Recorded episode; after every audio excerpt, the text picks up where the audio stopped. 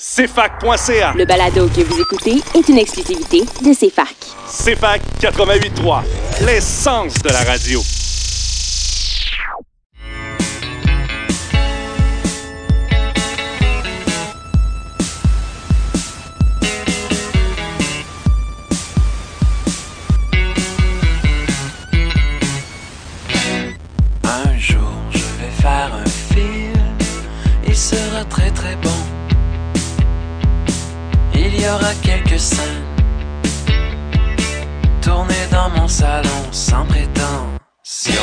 Bienvenue à Ciné Histoire. Euh, Aujourd'hui, un beau programme qui s'annonce. Euh, on va parler en fait des euh, soins de santé, un, gros, un gros sujet, un sujet chaud aussi en temps de Covid. On en a beaucoup entendu parler.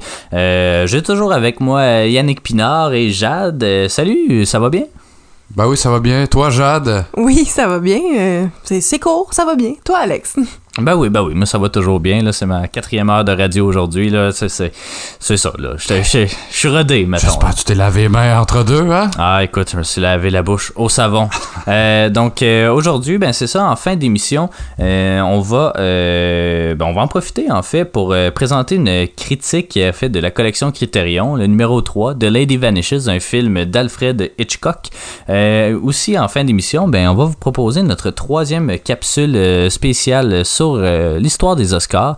Donc euh, c'est euh, aujourd'hui c'est meilleur scénario original si je ne m'abuse. Donc Papa est devenu lutin? Oui, exactement, oui, en 1929. Et c'était très avant-gardiste pour l'époque. Oh. Euh, sinon, euh, aujourd'hui, c'est ça, on parle évidemment de, euh, de- de- des- du, des- du système de santé. Seigneur, c'était pas facile. pas facile, ça. ouais. Euh, donc, le système de santé, les, les films qu'on va vous proposer. Donc, euh, le film international, ce sera le film Sicko euh, de Michael Moore, un film justement sur euh, le système de santé aux États-Unis qui, on le sait, est problématique là, à plusieurs égards. Et pas juste ça qui est problématique aux États-Unis, mais mettons que c'est un, un gros morceau quand même.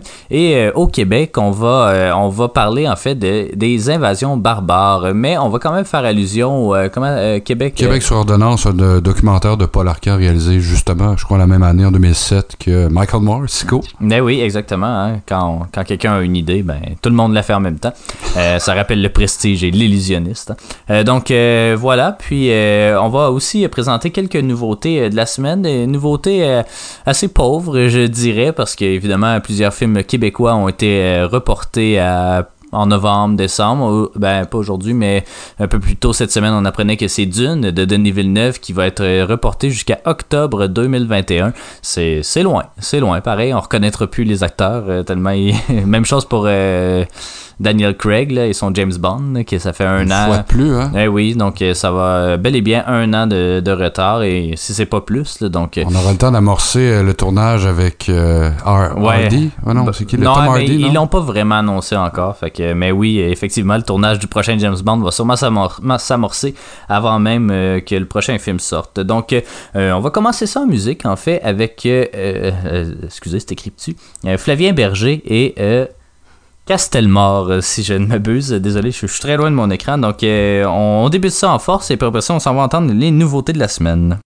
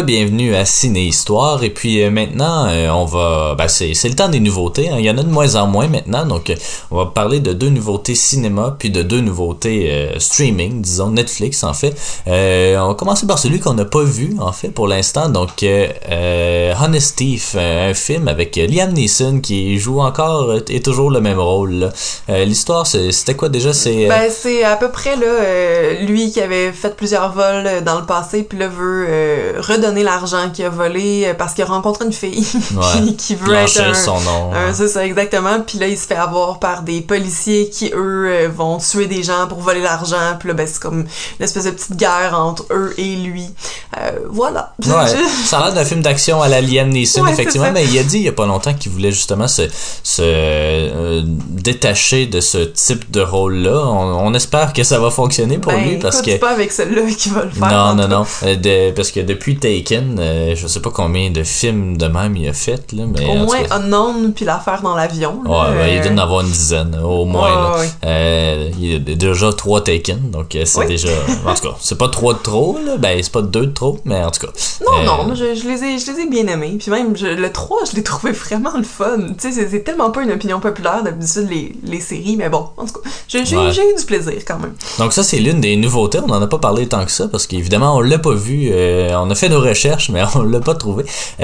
Par contre une autre une autre nouveauté qui va prendre l'affiche c'est The War with Grandpa, un film de Tim Hill euh, qui euh, qui a deux films à l'affiche, on peut dire ça comme ça. C'est lui qui a fait Bob l'éponge, euh, le film d'animation.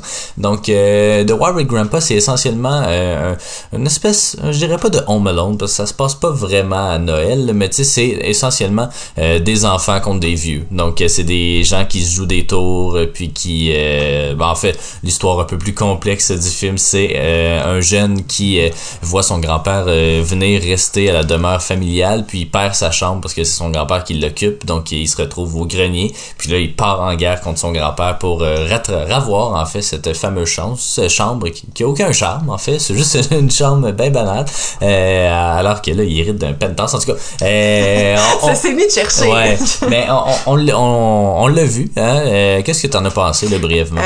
Écoute, un peu facile, un peu pas, pas vraiment de, de, de, ground là, pour, pour le la, la prémisse en fait là ça, Ouais. ça sort de nulle part je sais que tu l'avais noté dans ta critique aussi Euh, on sympathise beaucoup plus avec le grand-père mais on vieillit hein fait que Ouais. peut-être que peut-être que c'est ça pour vrai Peut-être, peut-être. bon peut-être que vous allez rire là, de ma de ma remarque mais c'est quand même ça Euh, c'est ça flat euh, c'est même pas des, des cool fun euh, Ouais. tu sais c'est pas pas extraordinaire là. Non, vraiment pas. Il y a pas tout le monde est sur le pilote automatique, on dirait. Il y a personne qui a de personnalité, personne joue bien. C'est, vraiment dommage. Ça. Peut-être que des enfants pourraient y trouver leur compte, là, mais en tout cas, euh, faites-leur jouer au Malone, pour vrai. Là. C'est, c'est, c'est, exactement ouais C'est, vraiment meilleur dans le genre euh, de, de, de coups. En tout cas, je sais pas comment le décrire ce genre-là, mais en tout cas, un film familial euh, avec des coups. Euh, donc, voilà, ça c'est une des, nouveautés qui prend l'affiche.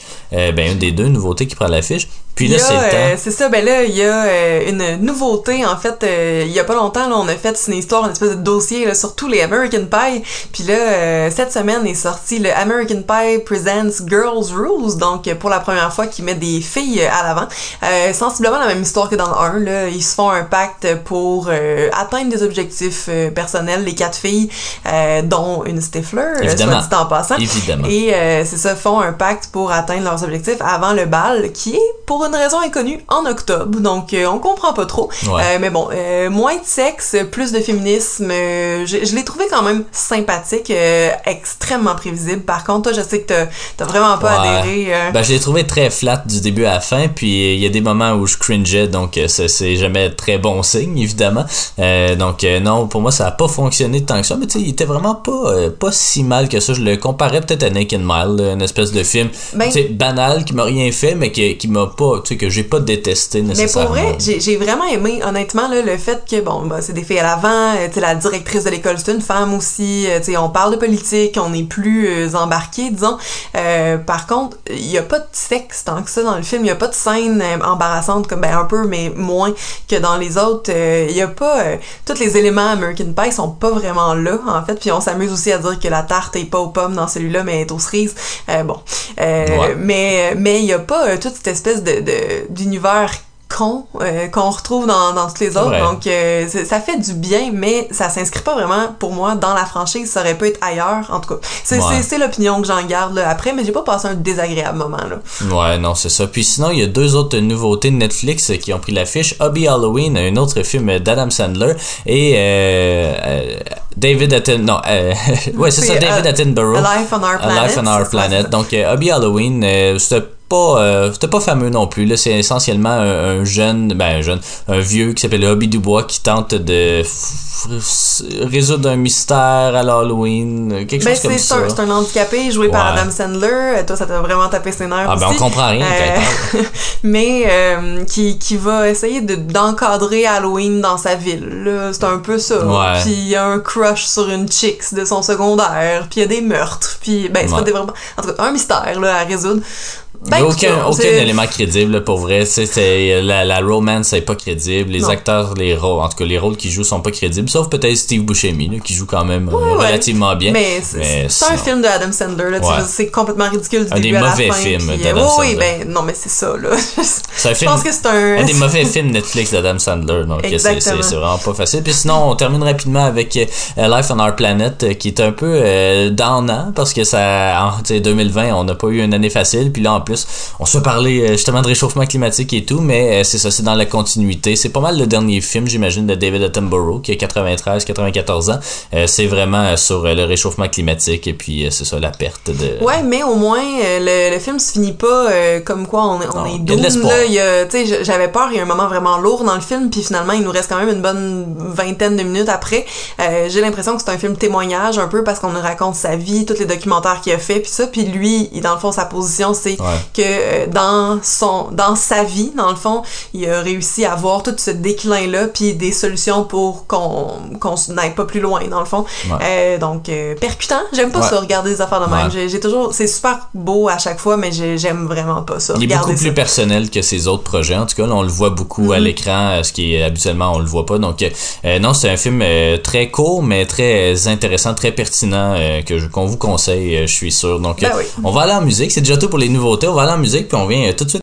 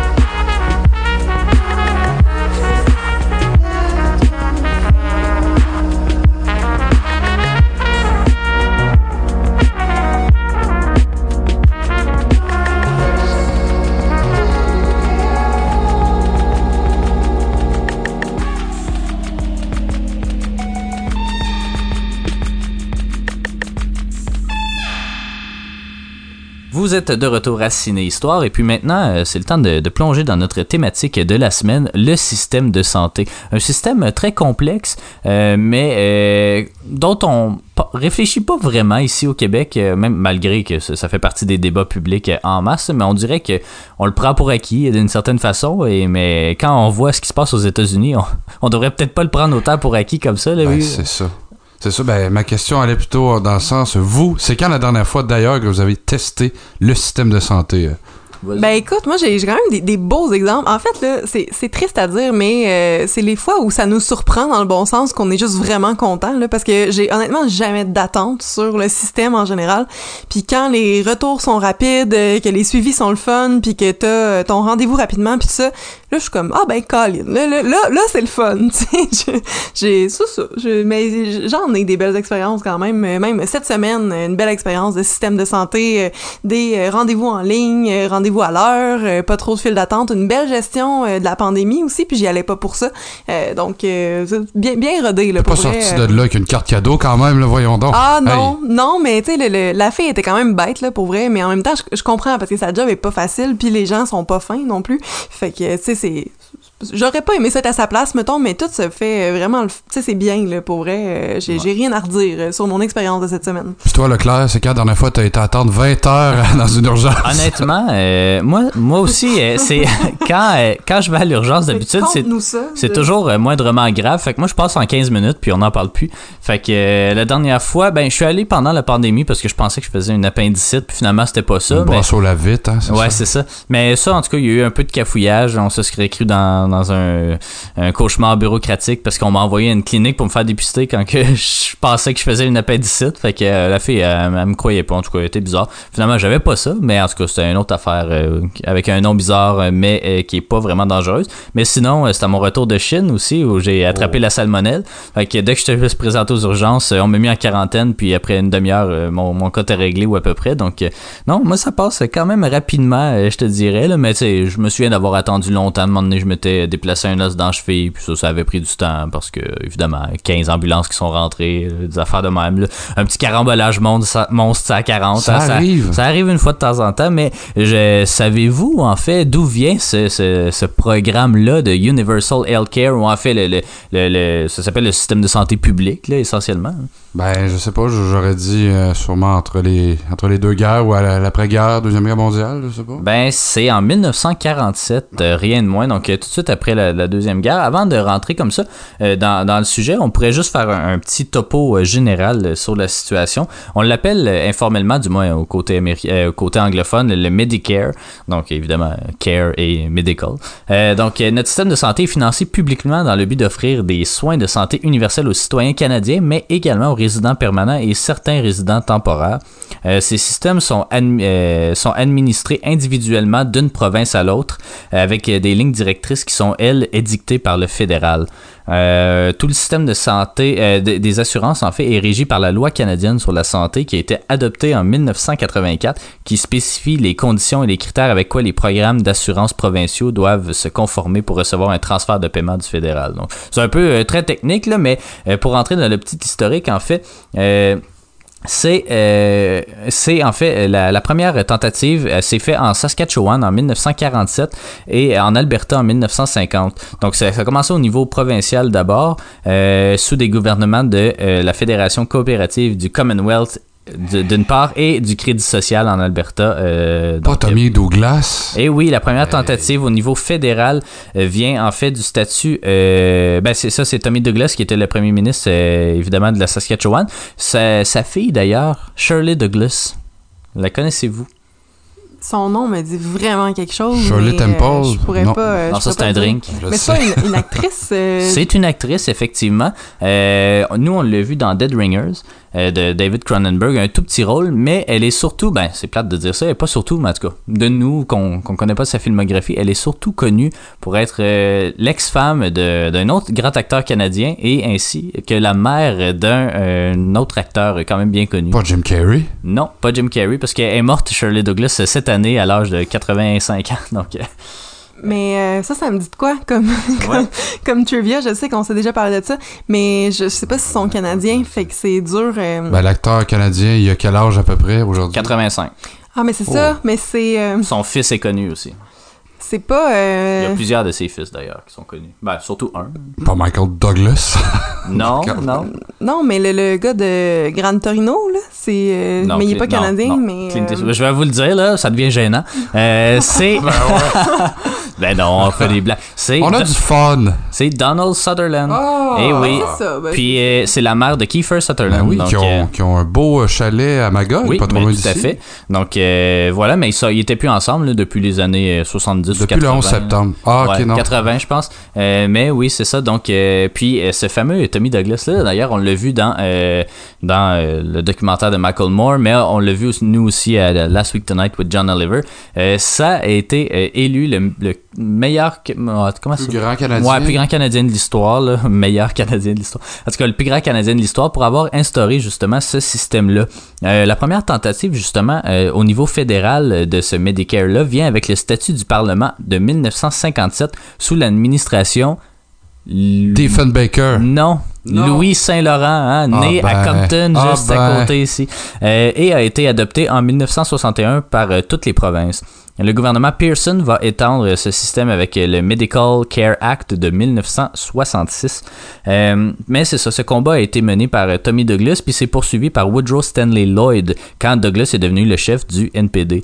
Euh, c'est toutefois Alan McEachin, Eachin, Eachin, probablement, un député euh, libéral du Cap-Breton qui a rédigé en fait le projet de loi. Euh, puis euh, c'est ça la loi de 84 que j'ai mentionné amalgame en fait les lois de 57 et de 66 il clarifiait du même coup cinq principes fondateurs euh, de notre système de santé.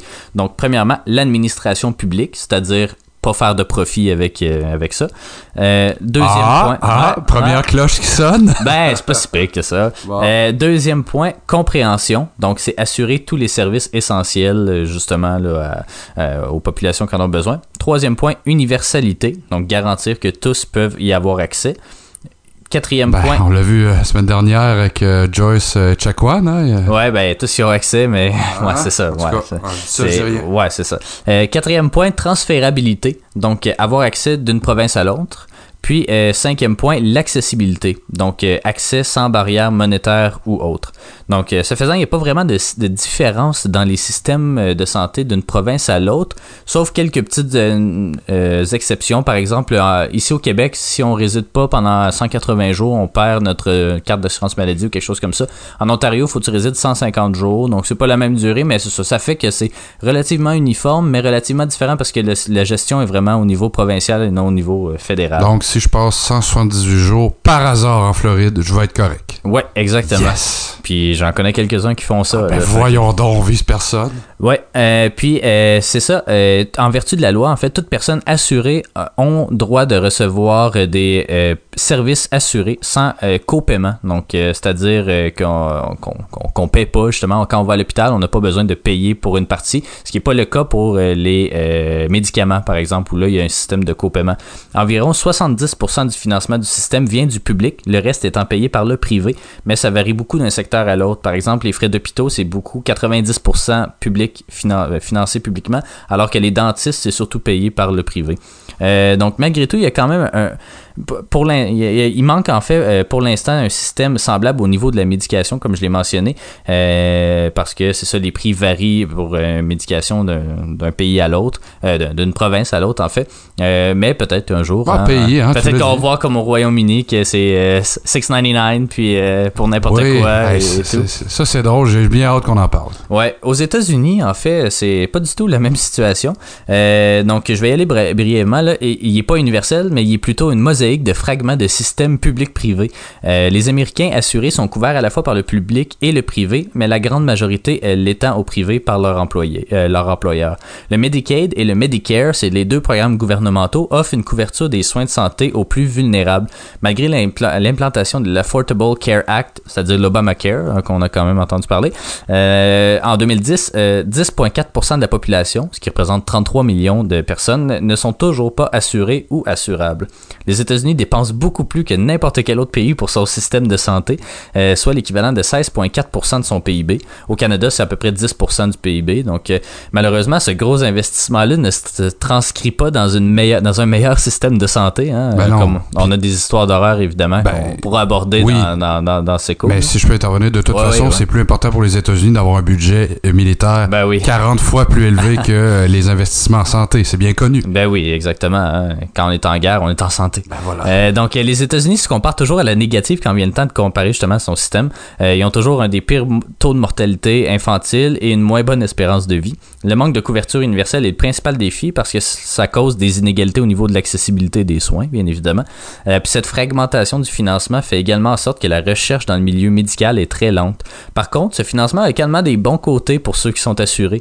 Euh, le corps médical américain est très bon et possède de nombreux spécialistes et euh, institutions de haut niveau. Par contre, on dénote un manque au niveau des médecins généralistes. Seulement 30% de la population est couverte par les grands programmes publics, donc Medicare et Medicaid, et le programme pour euh, les enfants, Ch- Child, euh, en tout cas, je me souviens plus comment il s'appelle. Donc, c'est ça. Malgré qu'on investit tout ce montant-là, euh, il y a quand même juste tout ce montant-là qu'on investit, c'est seulement pour 30% de la population, le reste étant au privé. Ce qui est quand même assez particulier. Medicare, en fait, c'est le programme fédéral pour les 65 ans et plus et ceux qui vivent avec des handicaps. Medicaid, c'est le programme étatique pour les plus démunis. Donc, euh, le programme pour enfants assure évidemment les euh, assure un soin pour les enfants de famille, même celles qui ont des revenus trop élevés pour euh, faire partie du Medicaid. Le reste euh, ressort en fait du domaine privé avec les assurances de leur employeur puis les assurances personnelles privées que des gens se rajoutent en fait en plus des assurances Ben de oui, leur parce que c'est employeur. pas assez. Mais non, assez. mais effectivement. C'est donc le privé qui occupe une grande part du marché et donc du lobby en matière de santé. hein, on l'a bien vu dans SECO. Puis là, c'est ça, j'ai demandé à Jade de faire un devoir, puis de, de, de regarder en fait.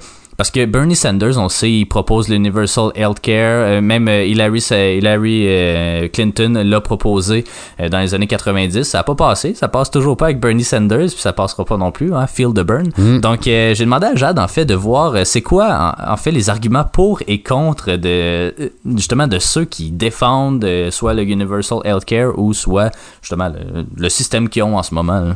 Ben, écoute, c'est- ça a pas été une recherche le fun à faire, là. euh, Faut, faut se le dire, parce que euh, c'est facile de prendre un bord quand, quand on, on voit ça, là. Mais euh, brièvement, en fait, les arguments du pour euh, le, un système euh, universel serait ça va réduire le coût des soins de un euh, tout le monde serait couvert euh, et on n'aurait plus besoin de payer de notre pro- propre poche pour recevoir des soins parce que bon on va pouvoir en reparler euh, quand on va parler des films là.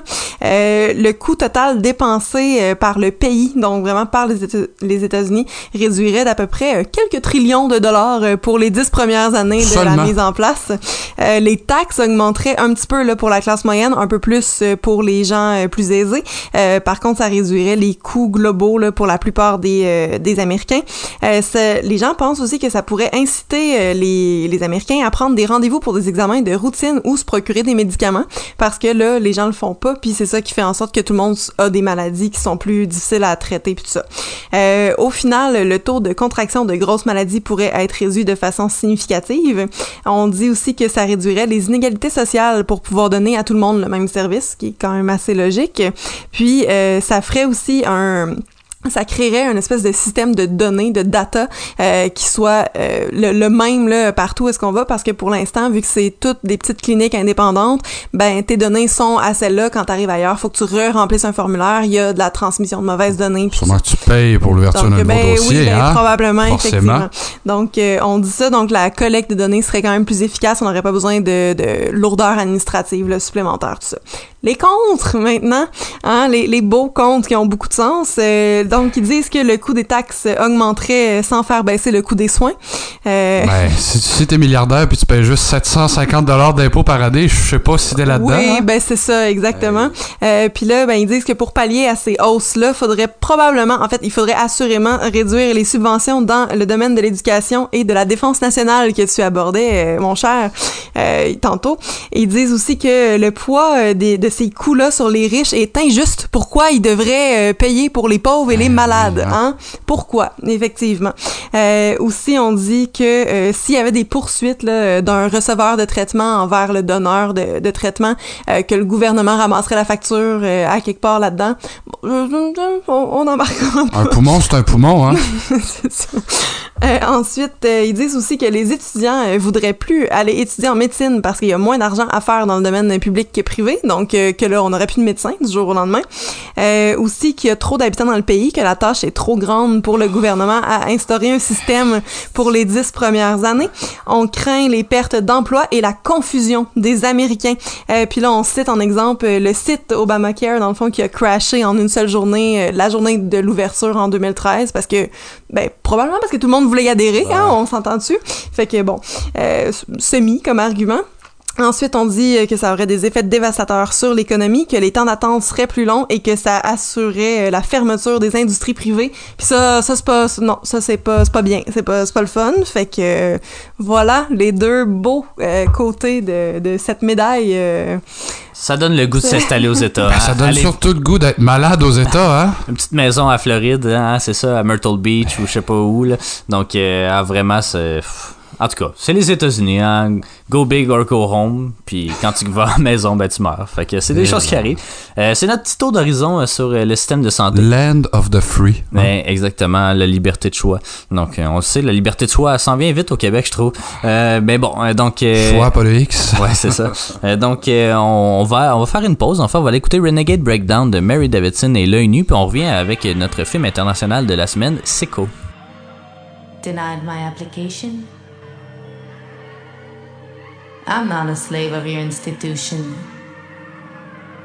You want a weapon of mass distraction. I'll give you a demonstration.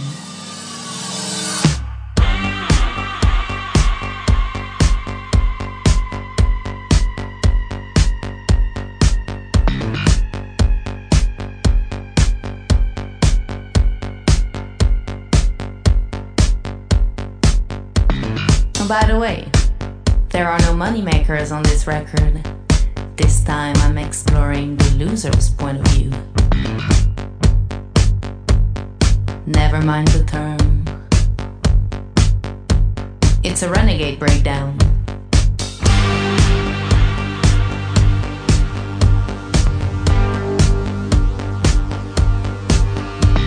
I don't want your advice on how to elaborate my speech. I have no interest in your political agenda. Your intentions fluctuate like the stock market. Your masquerade is grotesque. Your style, overcalculated. The uglier I feel, the better my lyrics get. And I feel disgraceful whenever you're around. I thought I saw you taking a picture last night. So give me something to remember.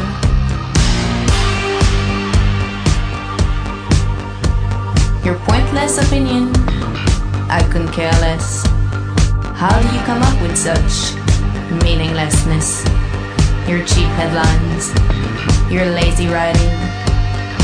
I wonder how it feels for you to sit around all day.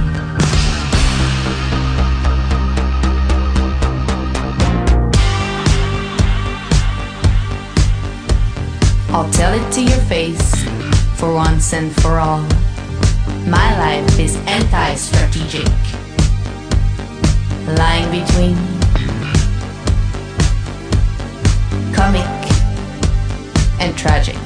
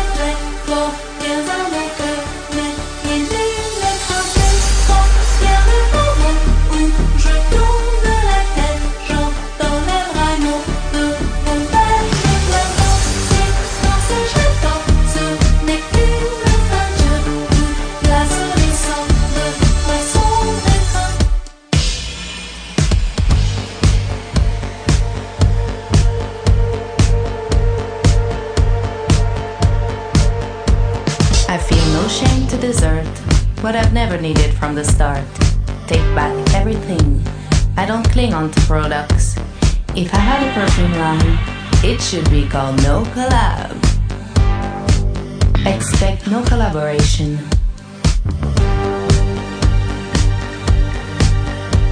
No need to call the cops. I'd rather self police. I betray everything I make. Anger is everything I am. Your science is a poison I can no longer ingest. Take your prescription and shove it up your ass. This is where we part, and this is how I end. The capitalization of my deprivation. So next time you think about me, might as well cross me off your list. I really don't need an applause. Your party sucks anyway.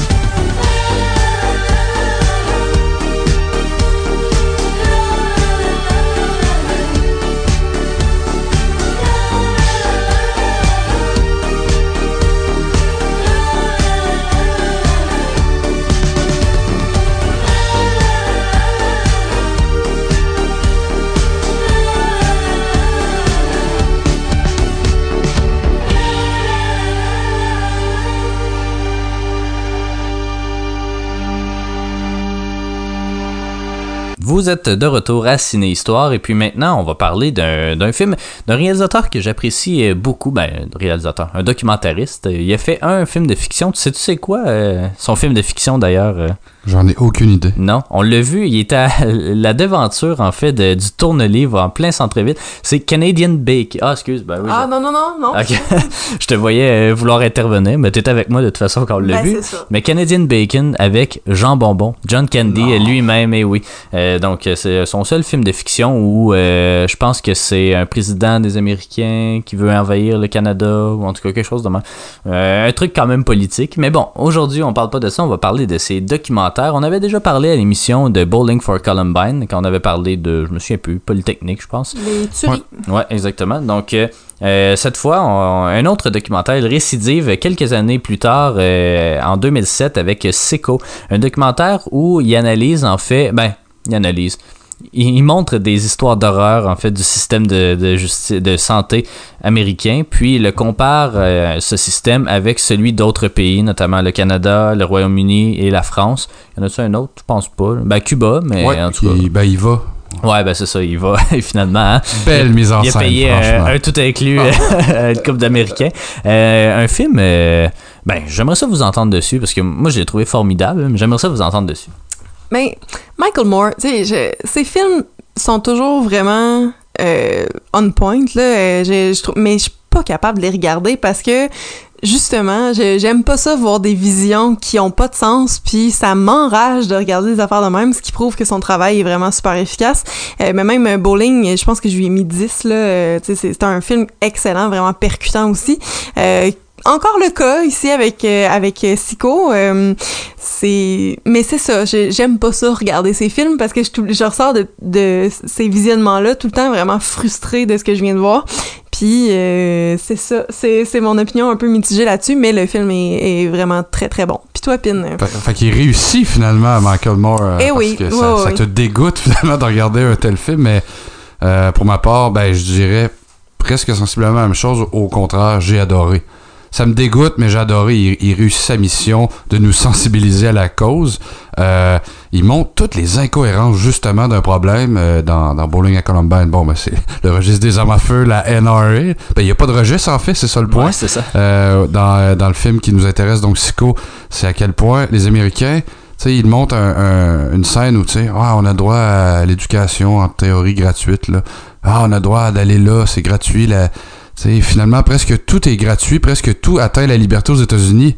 Mais quand t'es malade, ben, finalement, c'est là qu'il faut tu fasses le calcul. Est-ce que je veux vraiment être soigné ou je vais hypothéquer ma vie pour un diachylon? Ou l'exemple qu'il donne, c'est le monsieur qui, qui perd deux bouts de doigts parce qu'il se coupe la main avec une scie puis il fait comme, ben, est-ce que je vise la reconstruction complète ou on met juste un petit anneau avec de la colle? Ben, finalement, il le fait. Ben, que c'est, c'est, brillant. de mettre un prix sur le, le corps ben, c'est ça. Il, il réussit vraiment à montrer les incohérences du système américain et euh, ben, pas juste les incohérences, en fait, il montre à quel point le lobby euh, pharmaceutique, le lobby des assurances est ben trop fort. Tu sais, on, si on chiale au Canada qu'il l'est, tantôt j'aborderai le, le cas du film Québec sur ordonnance de Paul Arcand, mais euh, dans, le cas qui nous intéresse pour Psycho, ben, à quel point c'est déconnecté totalement, puis c'est vraiment, euh, tu, tu disais en introduction, à quel point c'est juste une certaine partie de la population qui peut se permettre euh, l'accès, un, à des soins de santé, et deux, une assurance complète, parce que sinon, ah ben, faut que tu prévois d'en rajouter là, faut que tu prévois un montant là, puis même dans le film, il montre à quel point des gens qui ont payé leur assurance, ben, sont pas assurables parce que, ah, finalement, la compagnie juge, ah, ben non, toi, vu ton âge, t'es pas supposé avoir le cancer. Ah, ben toi, cette maladie-là, ça existe pas. Tu sais, ah, mais il y a une commission dans, parlementaire donné qui se penche là- là-dessus sur le fait que une, euh, une pharmaceutique, en fait, ou un hôpital dit, une clinique euh, d'hôpital dit euh, finalement à personne, ben non, t'as pas de cancer. Puis il va dans un autre pays, puis ben oui, t'as un cancer, puis tu vas mourir. Alors à quel point, aux États-Unis, tout est calculé en fonction de l'argent. C'est si t'as Ouais. si t'as de l'argent, tu vas t'en sortir, sinon, ben, t'es mon vieux. Ouais, ben justement, tu sais, il y a le, le passage assez, euh, assez dégueulasse à regarder de la fille qui se livre, là, qui fait son témoignage euh, qu'elle avait une position assez enviable dans une compagnie d'assurance quelconque, puis euh, qui, qui s'en va vraiment se livrer parce qu'elle avait refusé des soins qui auraient coûté 500 000 à euh, la compagnie, qui pouvaient sauver la personne, puis ils ont décidé, en fait, elle a deny la, la demande, là, comme comme c'est le cas de beaucoup de cas dans, dans le film, puis que ça l'a fait en sorte que l'homme est mort, mais elle, elle a eu une promotion, euh, puis elle a été, euh, tu sais, dans les meilleurs de son champ, euh, puis tout le monde voulait travailler avec, puis elle a eu plein d'avancements. Rentabilité, hein? C'est ça. Je- Tu sais, tu disais que t'as adoré le film. Je l'ai adoré aussi, mais c'est ça, ça Mais me frustre. Ça vient nous chercher, hein, Ah, ouais, c'est ça. Mais Michael Moore réussit là, hein, le- il, il parle de, de, euh, de la- la médecine socialiste hein, qui, Ouais. qui fait tant peur aux États-Unis, puis à quel point euh, même George Bush la démonise dans un, un simple point de presse, fait même une blague, tu sais, sur le fait, hey, Cuba va pas là, c'est des méchants communistes, puis dans euh, justement dans, dans, dans le documentaire, il va, se rendre à Cuba avec un groupe de patients, Ouais. des vétérans du 11 septembre qui avaient été Ouais. jugés Qui étaient des volontaires, en fait, ça. mais vu qu'ils étaient pas sur le payroll euh, de, de, de l'État ou peu importe, ben, ils ont pas le droit Puis à quel point cette scène-là, ben moi, c'est la scène la plus touchante dans le film, je trouve, quand justement les, les volontaires vont à Cuba et que les Cubains, les, les pompiers d'une caserne, de, en tout cas de pompiers, les, les accueillent avec euh, bravo, avec honneur, ils disent Hey, tu sais, même si nos pays se parlent pas, on, on sait ce que vous avez vécu, puis gars, regardez, vous venez ici, puis finalement, on le montre, euh, Ouais. on va vous soigner, là, les- à quel point Cuba, c'est ça, et Michael Moore présente une liste des pays cotés en fonction des soins de santé, probablement d'autres facteurs qui rentrent en ligne de compte, et les États-Unis sont ouais. sont juste devant la Slovénie, mais euh, en dessous de Cuba. Ou en fait, derrière la Slovénie, mais devant Cuba. Mais en réalité, Cuba est mieux placé que ça, je crois, parce Ben, que c'est un des meilleurs pays en médecine au monde. là. Sûrement aujourd'hui, euh, aux États-Unis, ça a pas évolué leur situation. Ah, je donc, comprends euh, pas. Mais euh, non, moi, ben tu sais, moi, moi j'écoute un film de Michael Moore un peu comme j'écouterais euh, Last Week Tonight with John Oliver ou euh, tu sais des, des trucs, euh, mettons Infoman par exemple, même si c'est plus léger, tu sais, c'est vraiment, c'est décrier une situation toujours avec un, une espèce de, de l'humour puis du cynisme. Ouais. là. Il y en a un peu d'humour, tu sais, il joue un peu le naïf, tu sais, il est plus grand que nature, Michael Moore, là, il fait exprès, il, met beaucoup de, il fait beaucoup de sensationnalisme et tout. Puis tu sais, j'écoutais son podcast aussi une fois de temps en temps, puis euh, tu sais, il- tu sais, en tout cas, il est très sensationnaliste, là, il fait, tu sais, il veut parler du système dentaire, fait qu'il fait un podcast euh, chez le dentiste en train de se faire jouer dans la bouche, fait, la moitié du temps, le, dentiste, il est juste comme, ben c'est ça. En tout cas, mais tu sais, il est très sensationnaliste, puis justement son coup à Guantanamo, tu sais, il est comme, la crime, euh, la seule place où on peut avoir du Universal Healthcare, c'est à Guantanamo. Fait qu'on va prendre un bateau, puis on va aller gueuler à Guantanamo pour qu'il accepte euh, nos patients. Tu sais, il est très sensationnaliste. Même chose aussi pour euh, dans Bowling for Columbine, quand il va chez Charlton Heston ou quand, Oui, ou quand il il va, va au Target. Je pense que c'est ça. Non, vendent des balles. c'est ouais, Walco. Non, je pense que c'est vraiment Target, puis euh, ça porte mal son nom, mais bon. mais euh, non, c'est ça, tu sais, il est très sensationnaliste. Mais, euh, Mais, j'aime ça, tu sais, ça s'écoute vraiment. Tu sais, c'est- oui, c'est frustrant, mais tu sais, c'est- il- c'est pris avec humour. Là. Il est assis autour euh, d'une table d'Américains qui sont à Paris à un moment donné. Puis là, tu sais, il joue un peu le naïf. là. Il sait clairement quand il Ben va oui, là que ben comme oui. tu sais, les, les, le soin, les soins de santé en France sont meilleurs. Puis là, il jase avec ces Américains-là. Puis il est comme Ah, quoi? Vous avez des congés payés? Vous avez des congés de maladie illimités? Comment ça Il y a des gens qui peuvent euh, venir faire votre euh, lavage pour vous quand vous, euh, quand vous venez d'accoucher. Tu sais, plein, plein de situations de même où quand il essaie d'acheter de- des médicaments justement au Royaume-Uni. Bon. Puis c'est comme Ah, c'est 6,99. Mais, mais comment ça là? Puis dans la même séquence, il dit ben sont où les cochonneries dans votre pharmacie? Parce que nous chez nous euh, on peut acheter du chocolat, des chips, n'importe quoi. Ouais. Euh, c'est c'est vraiment ce que Ah. j'aime moi, de Michael Moore, c'est c'est c'est c'est infoman essentiellement. Oh, ouais. C'est comme rire un peu des gens que tu interviews, ou en tout cas rire, ben, tu sais, mettre en scène quand même pour, un certain pour montrer truc. le problème Ouais, pour montrer que ça fait aucun maudit bon sens ce qui se passe dans le système. Puis il en a fait plein, le Michael Moore. Il s'est attaqué évidemment à 9-11. Ouais.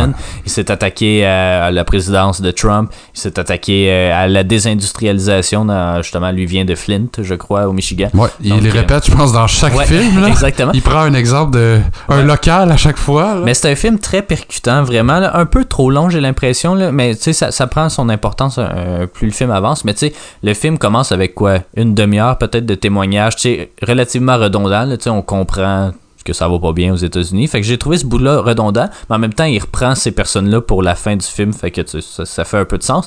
Mais je l'ai trouvé un peu long au début, mais une fois que c'est une fois qu'il va dans chacun des pays, là, c'est là que ça, il va rejoindre un groupe de Canadiens au Sears, euh, parce que ça, il faut qu'il traverse pendant une journée la frontière, puis quand ah non, je peux pas aller euh, aux États-Unis sans assurance là. Si, si j'ai- je me blesse, ben crime, ça va me coûter 100 000 Ben oui, piastres, puis ben oui. puis tu sais, c'est- c'est vraiment de montrer les incohérences. Puis on le sait qu'il aime beaucoup le Canada aussi. Là. Et, il voit qu'il y a beaucoup il y a beaucoup de bonnes choses qu'on fait. Bon, il y en a qui sont un peu moins... euh, Même, même affaire euh, dans Bowling for Columbine. Ben oui. T'es comme, ah, vous barrez pas vos portes. hein. Il fait juste rentrer chez le monde. puis là, il est comme, oh, qu'est-ce que vous faites là? Puis en tout cas, non, mais il est très sensationnaliste. Mais, Mais- il est surtout bon... euh, je, vais- ben, je vais te Non, laisser... non, non, aller. mais je veux. Non, non, de complet, je compléterai avec le Canada après. Mais en fait, euh, c'est qu'il est bon pour bien contextualiser ses, Ouais. ses problèmes. Tu sais, là, il dit pourquoi est-ce qu'on a peur du Universal Healthcare? Ben, c'est à cause du Red Scare des années 50 puis de la peur du, sovi- du socialisme.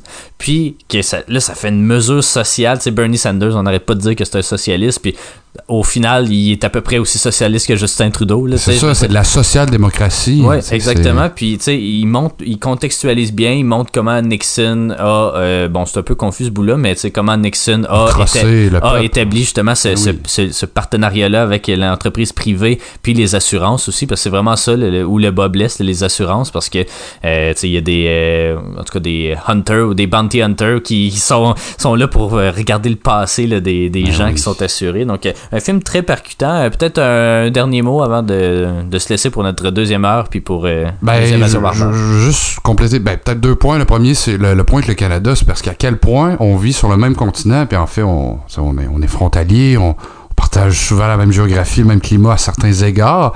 Ben, à quel point on est tellement différents sur de nombreux points. Même si les deux, on, on se dit vivre dans des systèmes démocratiques, mais à quel point la démocratie va loin au concept de liberté. Mais liberté avec quoi? Qu'est-ce que tu peux t'acheter avec ça? Euh, tu vas-tu en souffrir?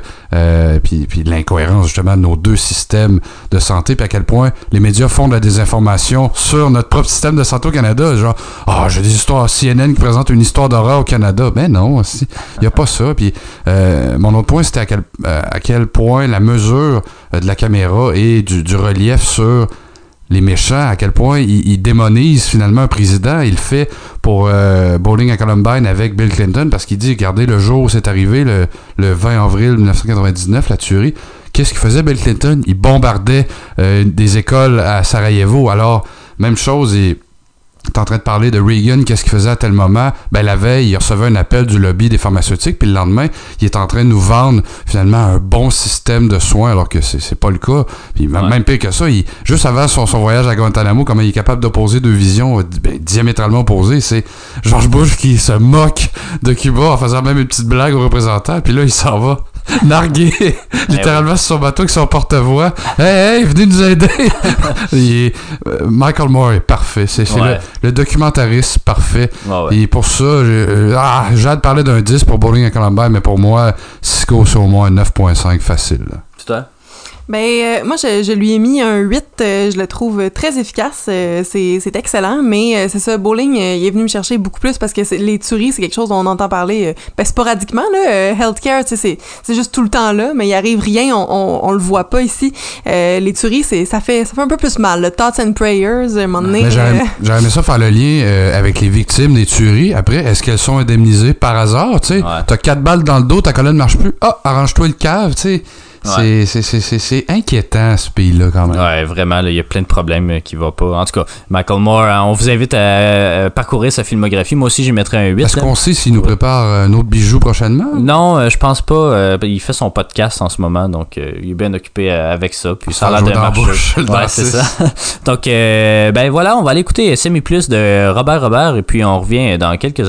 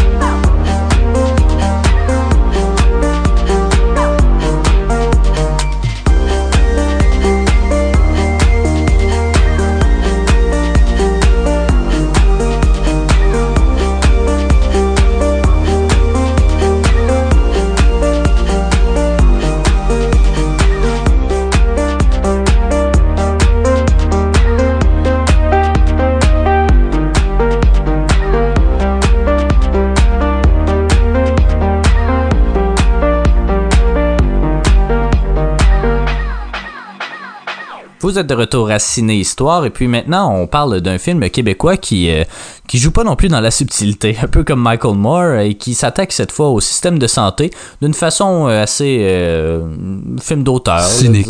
Ouais, cynique aussi, mais parce que ça fait bon, on- parle des invasions barbares. Bon, voilà. Donc euh, c'est euh, la suite en fait spirituelle de euh, le déclin de l'empire américain, mais également de Jésus de Montréal. J'ai lu qu'il y avait un ou deux personnages qui reviennent, l'abbé qui joue par Francis Leclerc, c'est ça? En tout cas, je me souviens plus. L'abbé dans Jésus de Montréal, c'est un Leclerc, mais je me souviens plus. Voyons, Pinard, là, aide-moi. Gilles Pelletier? Non, il s'appelle Leclerc. non, mais l'abbé dans Jésus de Montréal, c'est Gilles Pelletier. Ah ben d'abord il s'appelle l'abbé Leclerc, mais parce qu'il est dans les deux. Ben, il- c'est Gilles Pelletier. Ouais, ok, Gilles Pelletier, mais Gilles Pelletier revient aussi dans les invasions barbares. Ben, il reviendra plus parce qu'il est mort. ben, c'est ça, il est mort Je malheureusement. comprends, ouais, ouais. Euh, donc, euh, Les Invasions barbares, un film de 2003 de Denis Arcand. Euh, un film qui, euh, qui est le seul. f- euh, oui, je crois, qui est le seul film québécois à avoir remporté l'Oscar du meilleur film étranger. Il y en a eu plusieurs qui ont été en nomination dans les dernières années, notamment euh, Incendie, euh, euh, Monsieur Lazare etc. Euh, donc, euh, euh, il a été nominé, il a gagné en fait l'Oscar, mais il a également été nominé, fait quand même assez important, pour meilleur scénario original. Donc, c'est rare que les films, tout simplement les films internationaux, sont nominés dans d'autres catégories. Celui-là l'a été. Il a également remporté, remporté un prix à Cannes. Attendez un petit peu que je l'ouvre. Donc, meilleure actrice pour Marie-Josée Creuse, qui est vraiment pas là longtemps au final, mais bon, elle a gagné meilleure actrice pour le film, ainsi que meilleur scénario. Et encore une fois, Denis Arcand, puis nominé à la Palme d'Or. Donc, c'est quand même. Je pense que c'est dans, disons, le top 3 ou même le top 5 des plus grands films québécois. Euh, moi, vous verrez mon opinion après, mais. Selon les classements. Ouais, c'est selon ça. les classements. Il est avec Le Déclin, il est avec. euh, Mon Crazy. oncle Antoine. Euh, ouais, mon oncle Antoine, il est avec Crazy, il est avec. Euh... Bon, en tout cas, un film La de Jules Carne, grande là. séduction, Ouais, mais c'est là? Le- quoi ça? La grande séduction, es-tu dans, Ah, dans ce top-là? Non, je pense pas, mais tu sais, mettons. Euh, euh, La vraie nature de La vraie Bernadette, nature ouais. ou euh, les ploufs ou des trucs comme ça. Quoique les ploufs, ça s'exporte un peu moins, là, mais bon. Surtout que c'est un livre à la base. ouais, ouais, un film de Dolan, mais bon. Euh, donc, Les Invasions barbares, on l'a pas réécouté, mais on l'avait déjà tous vu au moins une reprise. On l'avait écouté ensemble l'année passée, me semble. Ouais, il me semble que oui. Puis toi, tu l'avais, tu l'avais revu en fait à cette occasion-là. Je dis toi, mais c'est Jade. là. Donc, On la salue. on a juste deux micros. On a juste deux micros pour trois personnes. c'est pas évident. Euh, donc euh, voilà, euh, les invasions barbares. Toi, Yannick, je sais que tu as vraiment apprécié le film. Euh, j'ai regardé quelques extraits, à peu près une demi-heure, la première demi-heure aujourd'hui. De toute façon, la fin, c'est plus, euh, c'est plus dans le De drame. toute qu'autre chose. façon, t'avais pas le temps, on va se le dire. Ouais, je, je, je t'occupais un petit peu. Mais euh, puis euh, dès les premiers instants, là, on est très cynique envers le système de santé, les longues files d'attente, les patients qui sont dans les corridors, Les fils de qui pendent partout, ça n'a pas de sens. Les fils qui, pendent partout, un, un hôpital un peu décrépit, quasiment à l'Union soviétique. là. Même chose, on est quatre patients par chambre, puis on se trompe de nom entre patients. Il exagère, il exagère, Il exagère vraiment beaucoup. Toutefois, comme tu l'as démontré tantôt, Jade, c'est un peu une crainte aussi des, euh, des, de ceux qui s'opposent à l'Universal Healthcare parce que là, on est comme, ouais, mais là, on va avoir moins de soins parce qu'il faut, sauver- faut traiter tout le monde euh, équitablement. Euh, Ouais, on a moins d'argent qui est- roule dans, dans le On est système. 8,5 millions au Québec, puis sont 300 mi- quelques millions aux États-Unis. C'est pas pareil. Hey, mais je, je- tu viens de me faire flasher que euh, j'ai j'ai pas vu dans mes notes, mais j'ai oublié un des points des contres qui disait en fait que euh, si c'est euh, universel, il y aura plus de pratique privée, puis ça va faire en sorte qu'il y aura plus de compétition.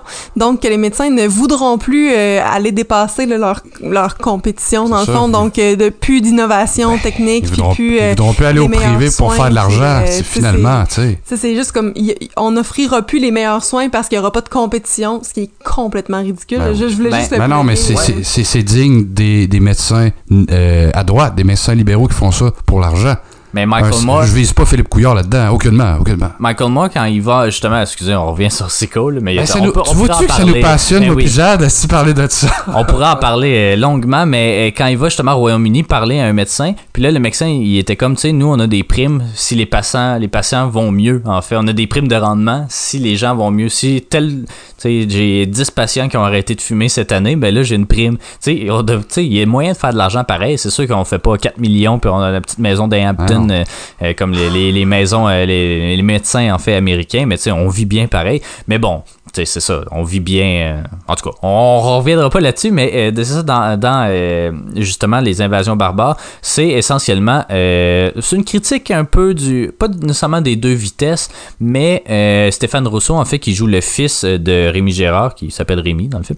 Euh, donc, euh, lui, c'est un riche euh, homme d'affaires, on sait pas Dans trop le qu'est-ce qu'il fait. pétrole. là. Il est dans le pétrole. Ouais, c'est ça, en- en- au Royaume-Uni. Puis, euh, il essaie d'offrir, en fait, les meilleurs soins à son père, euh, parce que son père, c'est ça, il est dans une chambre avec quatre patients, puis tout. Il va y faire faire des, des scans à Burlington, d'ailleurs, au début du film. Ouais. Euh, donc, euh, parce que ça va plus vite aux États-Unis, parce que quand t'as de l'argent, ça va vite, mais quand t'as pas d'argent, ben, ça va mal. Ça veut dire qu'il il outrepasse, premièrement, le, syst- Oui. le propre système privé québécois. Ça veut Eh dire, oui. hey, déjà, là, ça, c'est de la merde, je vais aller aux States. Exactement, il fait ça, mais euh, puis, puis là, Rémi, lui, s'oppose un peu à ça parce qu'il est comme j'ai fait la révolution pour avoir ce système-là, fait que je vais mourir avec euh, s'il faut. Ce Ben qui oui, c'est un enfant de la, Ouais. de la Révolution tranquille, en plus. Là, Exactement.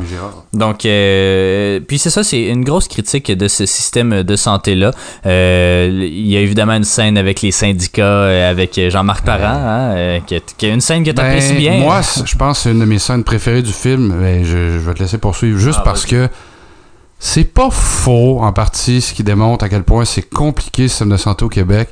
À quel point on dirait que tout le monde veut se graisser à la patte, mais à quel, à quel point il exagère quand même. C'est une grosse caricature. Ouais. Et on va, va, va- va pas cracher ces syndicats, mais à quel point des hôpitaux en décrépitude, il y en a, mais pas tant que ça. Puis c'est pas vrai que euh, quelqu'un rentre, rentre malade dans un hôpital qui va être laissé euh, six jours dans un, dans un couloir. Oui, il y en a des histoires d'horreur, mais Juste en temps de COVID.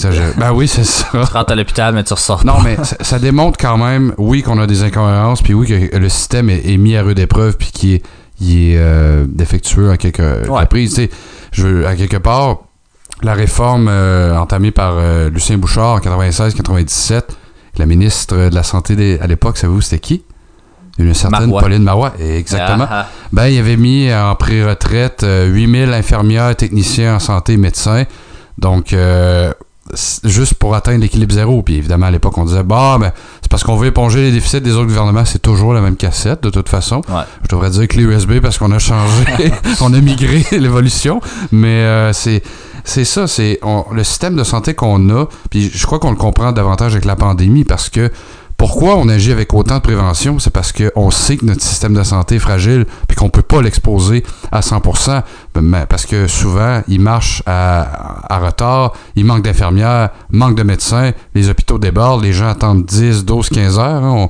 On- n'a pas même pas cité les, les- les gros bureaux d'enquête du Journal de Montréal pour, pour en parler, mais il reste que euh, c'est une grosse caricature ce film-là, mais à certains points, il frappe dans le mille parce que il expose les problèmes de notre système de santé. Ouais, définitivement. Mais euh, j'aimerais ça t'entendre, Jade, sur le film, parce que je sais que tu l'as pas tant apprécié nécessairement. Un peu, euh, ce qui est un peu mon avis aussi, mais j'aimerais ça t'entendre, même si on l'a pas réécouté récemment. Ouais, ben en fait, euh, c'est surtout là, quand on compare les trois, c'est plate de, de comparer, on devrait pas le faire, mais en même temps, c'est ça pareil, surtout que c'est la même gang euh, dans le 1, dans le 1, ben là, on va les appeler le 1 et le 2, là, euh, mais dans euh, le déclin, là, dans le fond, qui, qui est, euh, à mon avis, un film excellent, parce que c'est un, c'est un CA film. Ben oui, Euh, ben puis, oui. euh, puis CA, ça, ça vient me chercher. Tu sais, je bon, on va se le dire, c'est quand même un- quelque chose qui parle de sexe pendant comme une heure et demie, deux heures, euh, pendant que les gars font à, à manger au chalet La en tarte au poisson, hein. c'est ça, les filles sont en train de s'entraîner au gym. Ça, c'est ma prof de cinéma qui avait dit ça, l'espèce de contraste là, de, des sexes, dans le fond. Puis je, trou- je trouvais ça vraiment le fun de, justement, tu sais, je, faut- je le cherchais pas plus loin nécessairement, mais je l'ai vu euh, quand, tu sais, j'avais 20 ans, je pense, quand je l'ai vu la première fois. Hey, Euh, t'es-tu en train de marquer un point dans le temps? là? T'es en train de dire que t'as ah, vieilli? ouais, pas ça, ouais, ben je suis quand même, euh, oui, je m'en viens. Mais euh, c'est ça. Puis le, le deuxième, malheureusement, tu sais, je m'attendais peut-être à peu près au même style, à la même chose.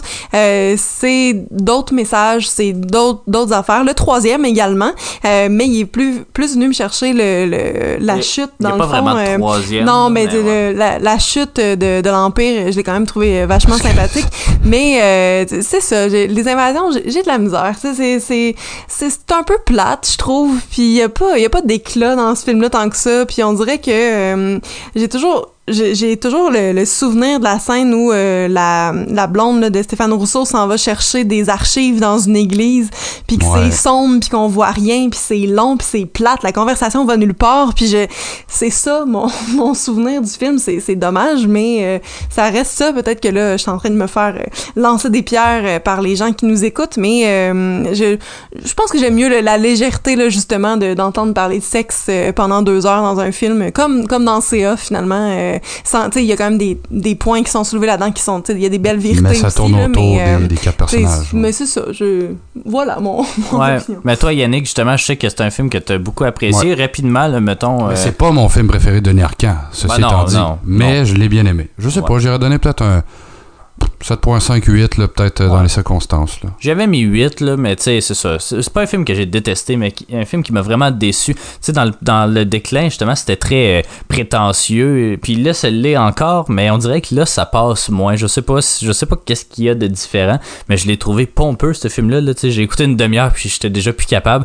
Je sais pas, je sais pas pourquoi. Je sais vraiment pas pourquoi, mais c'est ça. On, on retrouve pas vraiment le même esprit. Puis c'est vraiment un film, je crois, qui est fait pour être exporté. là. Quand tu lis juste les sous-titres puis que t'as pas accès à l'interprétation des, des gens, ben tu peux trouver ce film-là vraiment bon, vraiment intelligent, mais comme il y a personne qui agit normalement, on dirait, dans ce film-là. Fait que il m'a déçu un peu sur ce point-là.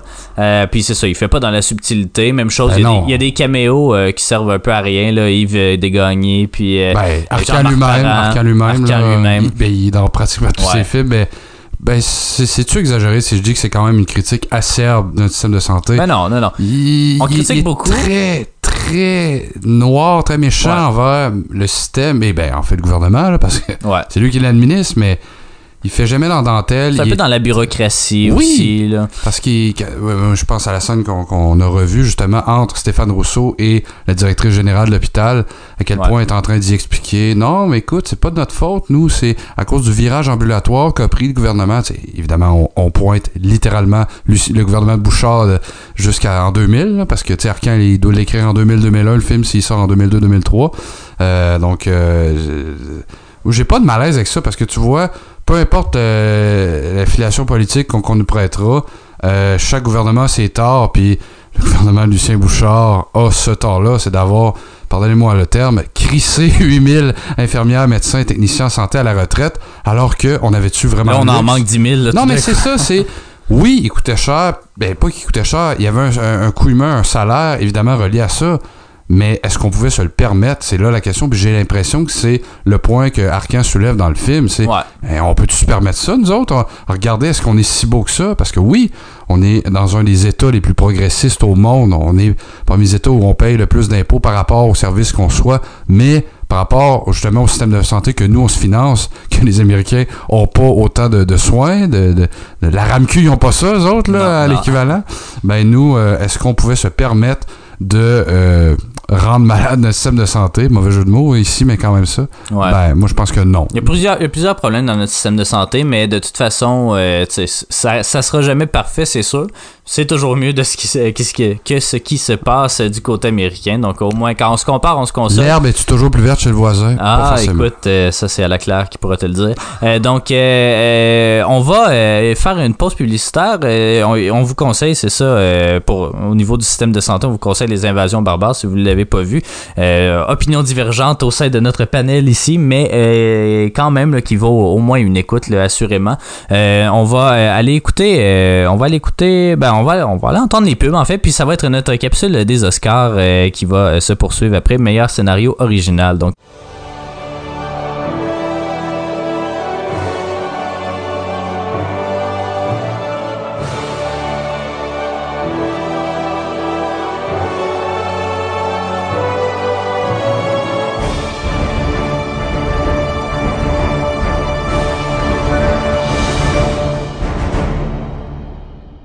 C'est maintenant l'heure d'une nouvelle capsule sur les Oscars.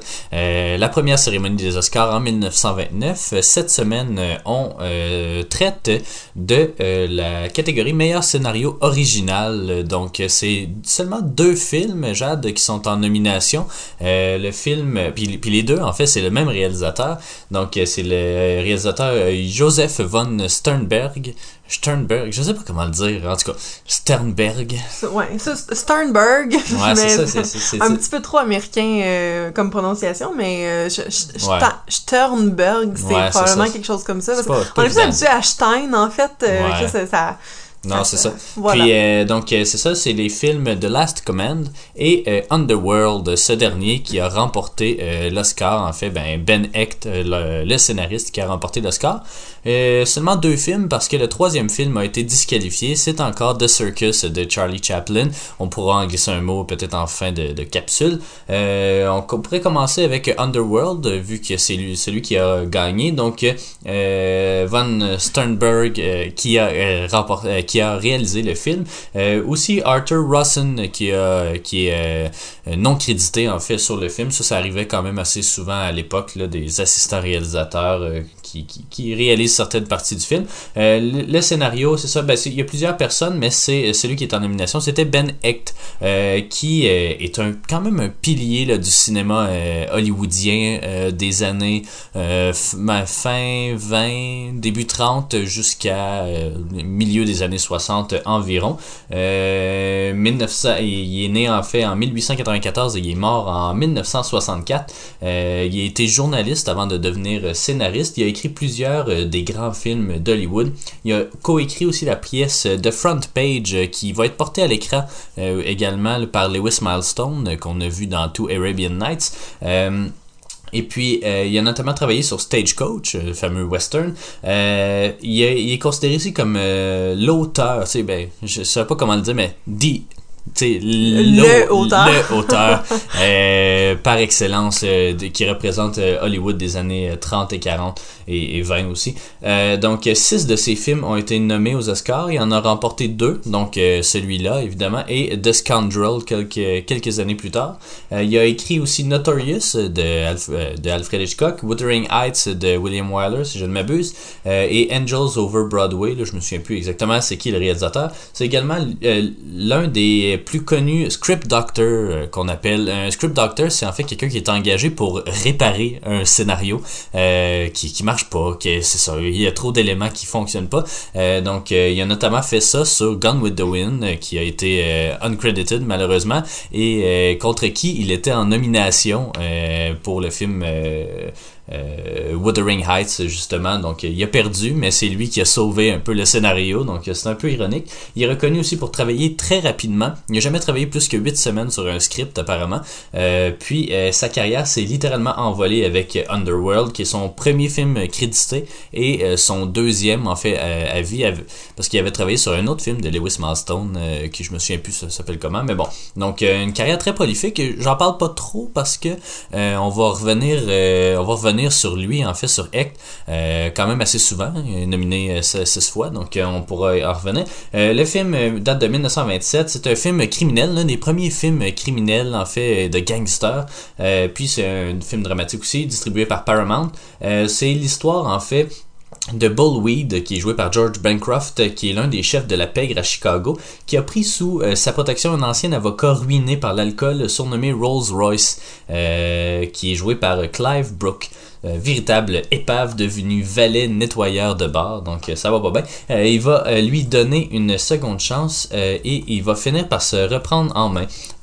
Par contre, celui-ci devient progressivement amoureux de Lucy, qui est jouée par Evelyn Brent, qui est apparemment la compagne de Bull. Donc, alors que Bull se retrouvera en prison pour avoir attaqué son, son rival, en fait, Buck Mulligan, qui est joué par Fred Kohler, euh, Royce et Lucy deviendront amoureux. Toutefois, ils veulent tenter de sauver Bull, qui est condamné à mort en prison, alors qu'ils vont organiser un plan pour euh, essayer de le sauver.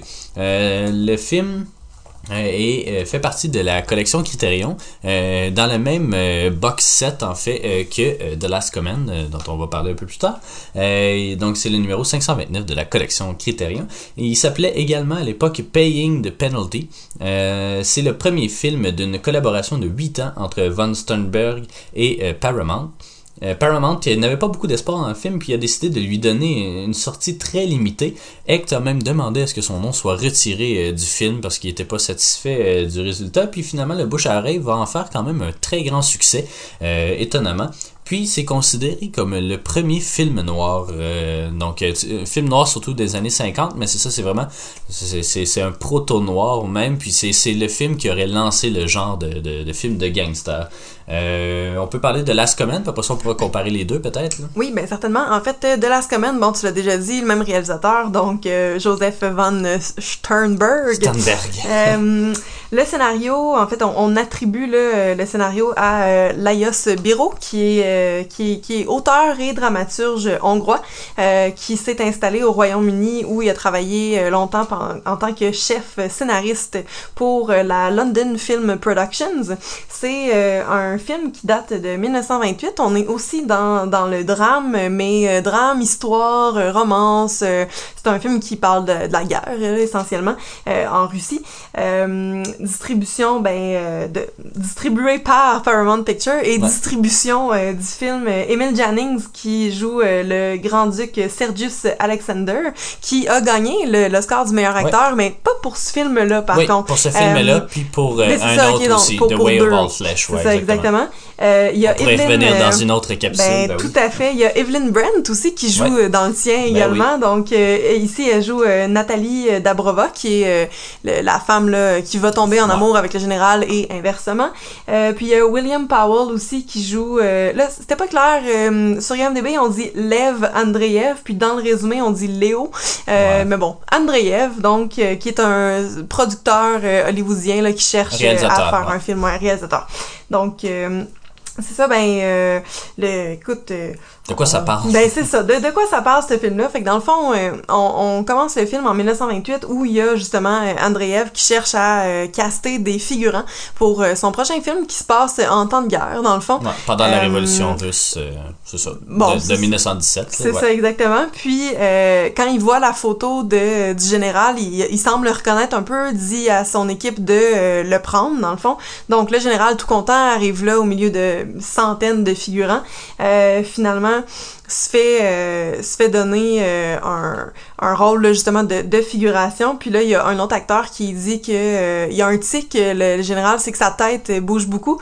Puis il dit ben c'est en raison d'un traumatisme puis ça. Donc on retourne en arrière justement dans la révolution. Ce général là était très très près là du du tsar puis il y avait euh, au milieu de ces troupes, il y a eu euh, deux acteurs qui sont arrivés pour un peu euh, mettre euh, la bisbille dans, dans ces troupes. Puis on disait qu'il était dangereux, qu'il était révolutionnaire, puis tout ça. Mais ben, il va quand même tomber en amour avec euh, Nathalie, justement, qui est l'une des deux. Donc là, on suit un peu cette histoire-là qui est ben, pas une histoire impossible, mais un peu quand même, là, parce que leurs opinions politiques sont vraiment pas euh, au même endroit.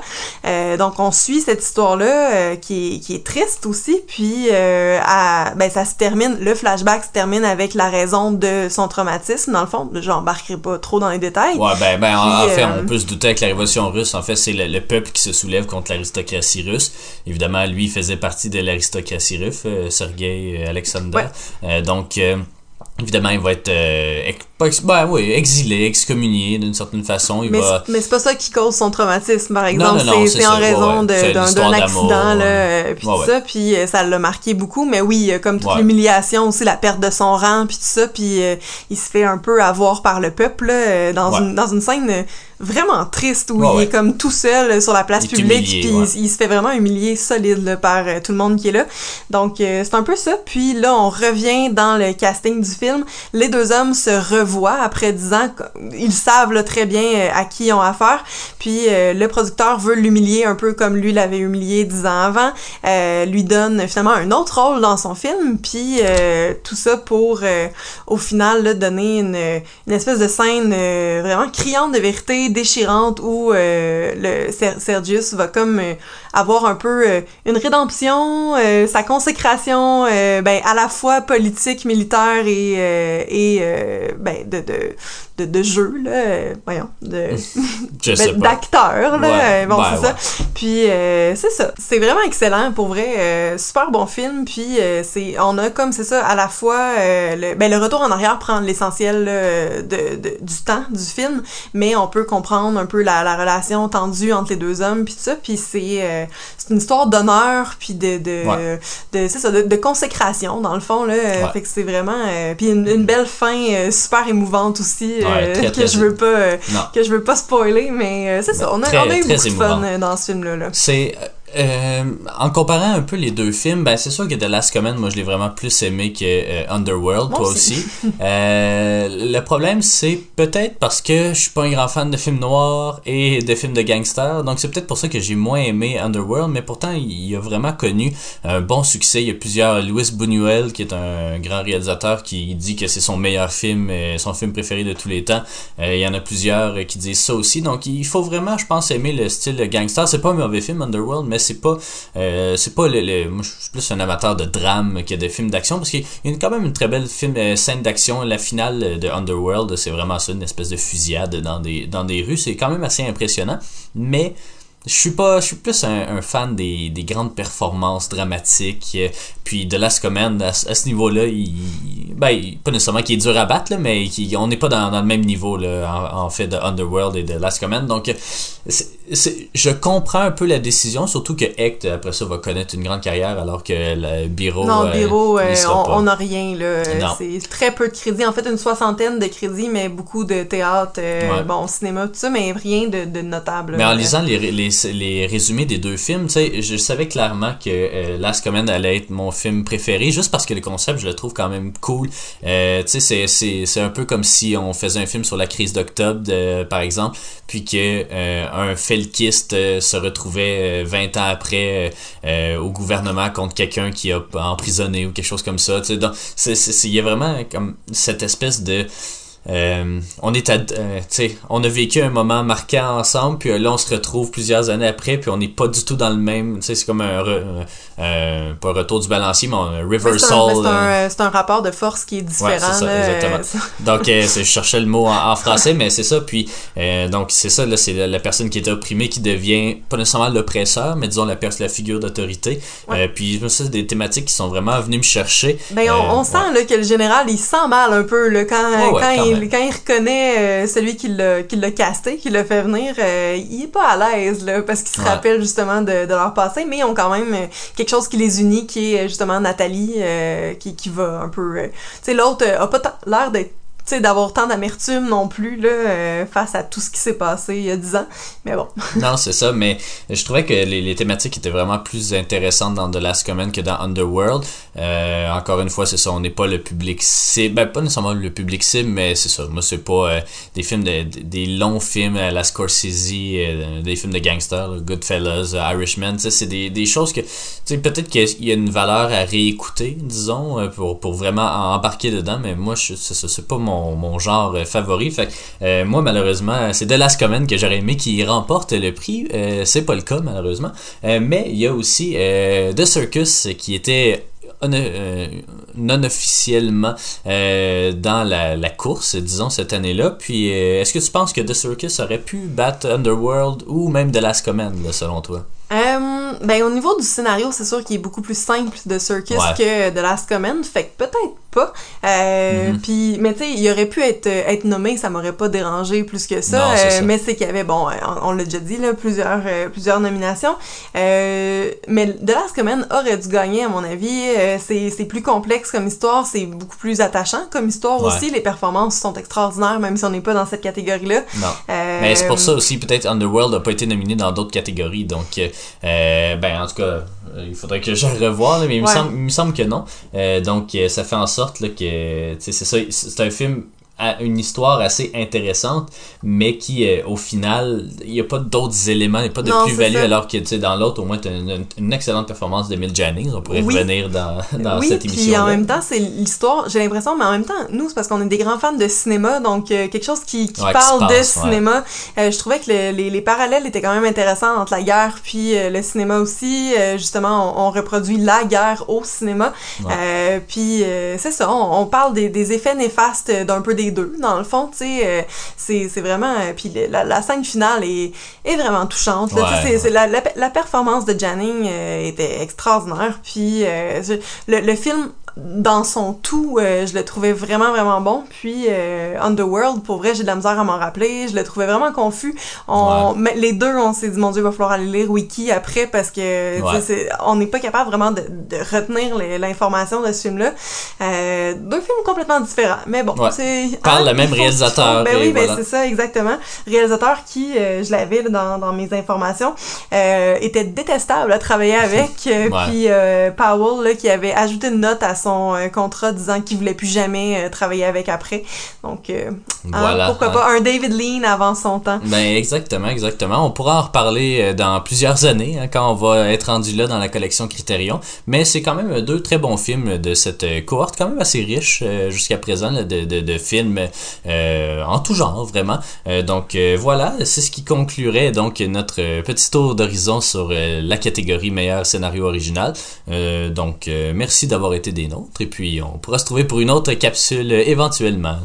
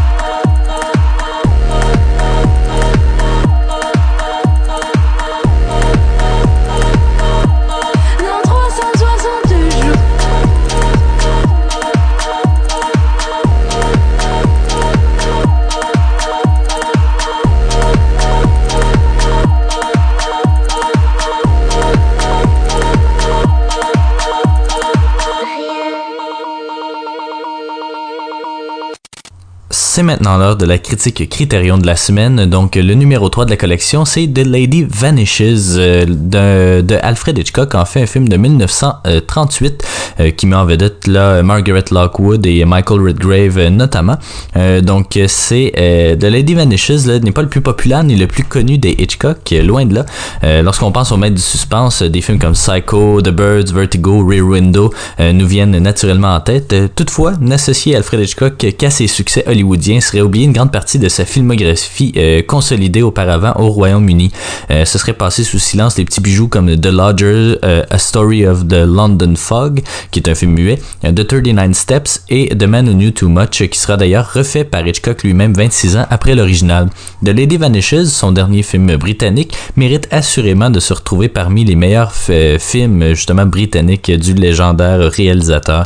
L'histoire est somme toute assez conventionnelle, alors qu'une avalanche, une avalanche pardon, bloque une voie ferrée. Les passagers d'un train qui s'apparente à l'Orient Express, mais qui euh, n'est jamais vraiment nommé, euh, doivent s'arrêter dans, un, dans une auberge de Bandrika, qui est un pays fictif situé en Europe centrale, le temps de déblayer le chemin.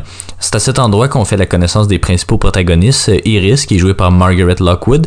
Euh, d'abord, une jeune Anglaise qui retourne au Royaume-Uni pour se marier. Son turbulent voisin euh, du haut euh, à l'hôtel, euh, Gilbert ou Gilbert, en fait joué par Michael Redgrave, est un musicien irrévérencieux. Miss Froy, qui est jouée par May Whitty, est une vieille dame aristocratique mais sympathique qui loge dans une chambre adjacente. Deux Anglais, Charters et Caldecott, qui sont joués par Norton Wayne et Basil Radford, pendant le pendant un peu britannique de Laurel et Hardy, qui vont reprendre d'ailleurs leur rôle dans plus d'une dizaine d'autres films après The Lady Vanishes. Donc, Charters et Caldecott euh, désirent à tout prix ne pas manquer leur connexion à Bâle pour assister à une partie euh, particulièrement importante de cricket. Alors que la nuit à l'auberge est plutôt calme, sauf peut-être pour un chansonnier qui se fait étrangler en pleine rue, chaque passager embarque dans le train le lendemain matin.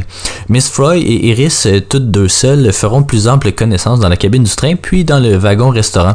Toutefois, Iris, qui a accidentellement reçu un coup à la tête avant d'embarquer dans le train, perdra connaissance, ou disons sommeil, tombera dans un, espèce de sommeil comateux pour constater en son réveil que Miss Froy a disparu euh, et personne ne semble se souvenir d'elle. En fait, on observe une certaine ouverture chez Gilbert qui, euh, que nous retrouverons, mais on voit assez rapidement que tous les protagonistes mentent un peu sur le fait de ne pas se souvenir de Miss Froy, chacun ayant une raison plus ou moins légitime de le faire, un peu comme euh, un Murder on the Orient Express, mais inversé, si on veut. S'ensuit une enquête assez typique où Iris, Iris en fait, et euh, Gilbert euh, euh, tenteront de découvrir la vérité, notamment en investiguant un magicien italien joué par Philip Lever, en investiguant Monsieur et Madame Todd Hunter qui sont joués par Cecil Parker et Lyndon Travers, et un médecin Paul par, le très bon Paul Lucas en fait. donc l'histoire est vraiment le point fort du film. cette intrigue inspirée d'un fait divers durant l'Expo universelle de 1889 à Paris est très bien ficelée, mieux même que plusieurs films de ce genre sortis ces dernières années. On pense notamment à Unknown, A Simple Favor, Gun Girl, Searching même. Euh, on sent un Hitchcock en plein contrôle de ses moyens, mais qui fait preuve de retenue pour mettre euh, le récit au centre de tout. Il n'y a effectivement pas de scène euh, à, grand déploiement comme dans North by Northwest ou de jeux de caméra excentrique à la Psycho. Toutefois, la force de, Lady Vanishes réside dans l'excellente balance entre l'intrigue et l'humour. Mieux que les autres Hitchcock, ou peut-être à égalité avec North by Northwest, le film allie ces deux genres dans une symbiose plutôt euh, sympathique. Également, on ressent un véritable effort pour construire une relation amoureuse grandissante entre Iris et Gilbert, alors que dans euh, ses films hollywoodiens, Hitchcock se préoccupe peu de la crédibilité des relations de ses personnages, ou du moins il la prend un peu pour acquise. The Lady Vanishes est loin d'être un chef-d'œuvre, mais pour ses ambitions, beaucoup plus modestes que d'autres films du réalisateur, force est d'admettre que le film est une réussite sur tous les plans. Redgrave, euh, qui en est à son premier rôle au grand écran, et Lockwood offrent des performances superbes et crédibles et mènent habilement leur enquête en affrontant toutes les embûches possibles. Euh, la musique, toujours très importante dans les films d'Hitchcock, est ici aussi primordiale et fait contraste avec sa musique diégèse, donc euh, les sons présents sont produits dans l'univers même du film. Il n'y a donc pas de trame sonore à proprement dit. ça contraste encore une fois avec la tendance expressionniste de l'époque à produire par exemple une espèce de son de flûte coulissante ou un son presque mystique lorsqu'un personnage perd connaissance, euh, par exemple. Euh, donc le fait d'impliquer la musique au cœur même de l'intrigue renforce l'importance de l'univers musical construit par Hitchcock et son équipe. Malgré plusieurs thématiques similaires, il est très difficile de comparer adéquatement The Lady Vanishes avec d'autres classiques d'Alfred Hitchcock. Euh, euh, si on peut affirmer que, que, le film est le meilleur de la période britannique du réalisateur, sa sobriété fait en sorte qu'il soit moins mémorable peut-être que ses productions américaines. C'est un film accompli sur tous les plans, mais qui pour une raison ou une autre sera moins marquant auprès du public, j'ai l'impression.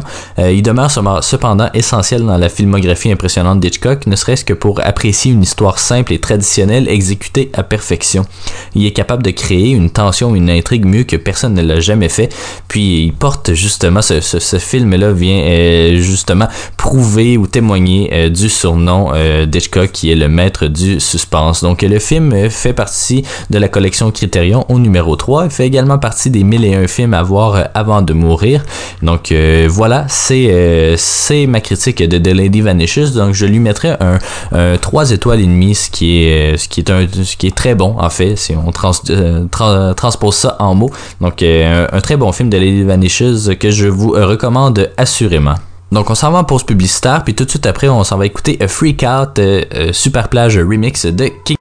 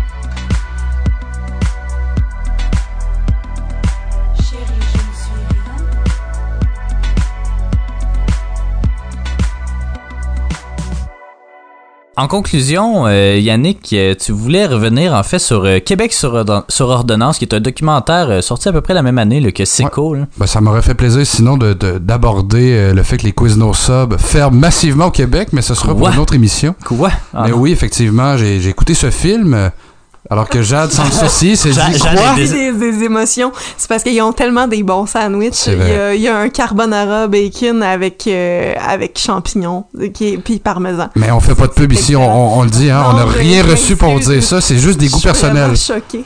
Mais Jade, tu me donnes faim. Donc, ceci dit, mais oui, euh, Québec sur ordonnance qui sort trois mois après euh, Sico de Michael Moore, donc en octobre euh, 2007, film de Paul Arcand, qui était son deuxième documentaire après euh, les Dérapage? Non, ça c'était Non, dérapage, c'est après, c'est euh, le film Les voleurs d'enfance. C'est ça, c'est un film sur ben, la pédophilie. Du Duplessis. Non, ben les, les- un peu sur la, la pédophilie, sur les, les traitements que les enfants reçoivent avec la DPJ, etc. Donc les familles d'accueil, donc tout le, le système de prise en charge des enfants au Québec et de la maltraitance. Euh, non, ben, je, je, je voulais dire qu'il y avait une belle chanson de Mario Benjamin. euh, là-dessus. je savais que tu serais pas content. Ben écoute, on laissera euh, au bon soin Mike Ward de, de s'en occuper, mais bon. Pour, Voilà. Qué- pour Québec sur ordonnance, ce que je trouve de, de très intéressant, c'est que ça se. Je dirais que c'est dans la lignée de ce que Michael Moore a fait parce que, bon, c'est un documentaire très clair, tu sais, on voit où ça s'en va, puis c'est- la ligne directrice est très, très droite, très, très évidente, mais euh, c'est pas le même registre exactement. C'est oui dans la santé, tu Michael Moore, c'est pour exposer, bon, le problème des assurances et des soins de santé, alors que Paul s'intéresse vraiment aux liens entre les compagnies pharmaceutiques et les médecins. Hein, il pointe finalement le copinage sur le fait que est-ce qu'on a besoin de gaver les patients d'autant de médecins? Puis là, bon, évidemment, il va chercher les cas les plus extrêmes avec des patients qui ont 12, 13, 14 euh, médicaments à prendre par jour, ce qui est quand même exagéré, mais il démontre quand même très bien euh, que euh, il y a des gens qui sont payés par les compagnies pharmaceutiques pour aller offrir littéralement des cadeaux, des pots de vin à des médecins pour qu'ils prennent leur, euh, leur marque, Ouais. leur, ou à l'inverse que les compagnies qui offrent le générique font la même colline d'affaires, c'est qu'ils vont finalement offrir puis Arcal montre bien là, avec des vrais cas qui, qui sont arrivés, un système de son, euh, un voyage, n'importe quoi, des médecins. Euh, il montre même euh, les conférenciers, des conférenciers qui sont payés pour dire de la bullshit dans des colloques. Puis il fait le fameux euh, l'épreuve des faits, tu sais, à quel point est-ce que c'est vrai un test qui dit, puis euh, évidemment il, il démonte le sophisme ou l'argument euh, cheap des, euh, des, des pharmaceutiques, mais c'est très bon. Euh, il s'appuie un peu, tu sais, comme Michael Moore avec la contextualisation historique un petit peu. Bon, Michael Moore a plus d'argent peut-être pour le faire. Arcan vise bien, mais tu sais, le film sort en 2007, fait qu'Arcan recule jusqu'à euh, le gouvernement de Pauline, ben, en fait, de, Lucien Bouchard avec les mises à pied de, de, de Pauline Marois. Il parle brièvement de la désinstitutionnalisation des...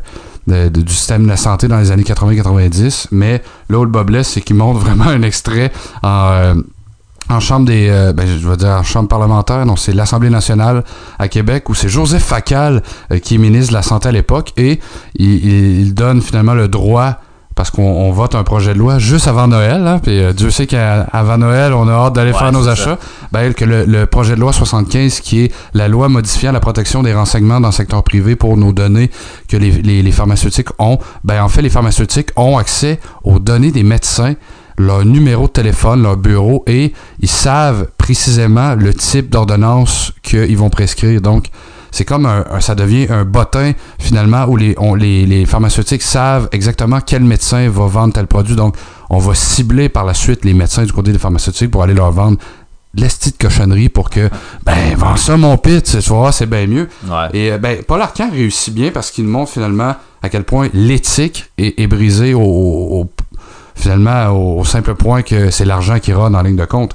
Euh, en, en terminant, je vais le faire brièvement, mais il nous montre à quel point il y a une certaine, ben, je vais dire corruption morale et euh, financière également des médecins parce que les médecins, en général, n'acceptent pas que leur nom se retrouve à ce registre-là, mais ah, un bon Philippe Couillard à l'époque qui était ministre de la santé, ben il nous dit que ah il était pas au courant de ça puis que c'est un hasard, tu sais, c'est- ça mais on le voit très mal à l'aise devant Paul Arcand qui arrive avec des enveloppes déjà prêtes de registre, même des médicaments qu'il a pu se procurer dans la rue. Fait que Paul Arcand nous montre que euh, c'est plus facile de se procurer de la cochonnerie sur internet qu'on sait même pas ça vient d'où que finalement d'avoir accès à des bons soins. C'est une chose, mais d'avoir accès à, la bonne médication, c'est très compliqué au Québec parce que un jeune peut aller s'acheter avec 50 pièces ce qu'il veut à pharmacie, puis il va avoir un bon buzz le soir même. Donc, euh, documentaire à voir. Euh, c'est, je dis que ça s'inscrit dans la lignée Tisco, même année en plus. Ouais. Donc, euh, pour les gens qui l'ont pas vu, vraiment, c'est, c'est très bon. Je donnerai un 8 sur 10 pour, euh, Ben pour voilà. l'effort. Un visionnement complémentaire à, à nos propositions un peu plus tôt. Donc, c'est déjà tout pour nous à Ciné Histoire. Je vais conclure rapidement. Donc, la semaine prochaine, on va parler des prix Nobel, en fait. Donc, on vous garde le mystère jusqu'à la semaine prochaine. Merci d'avoir été des nôtres. Merci à, à vous deux. Donc, on se retrouve la semaine prochaine. Salut!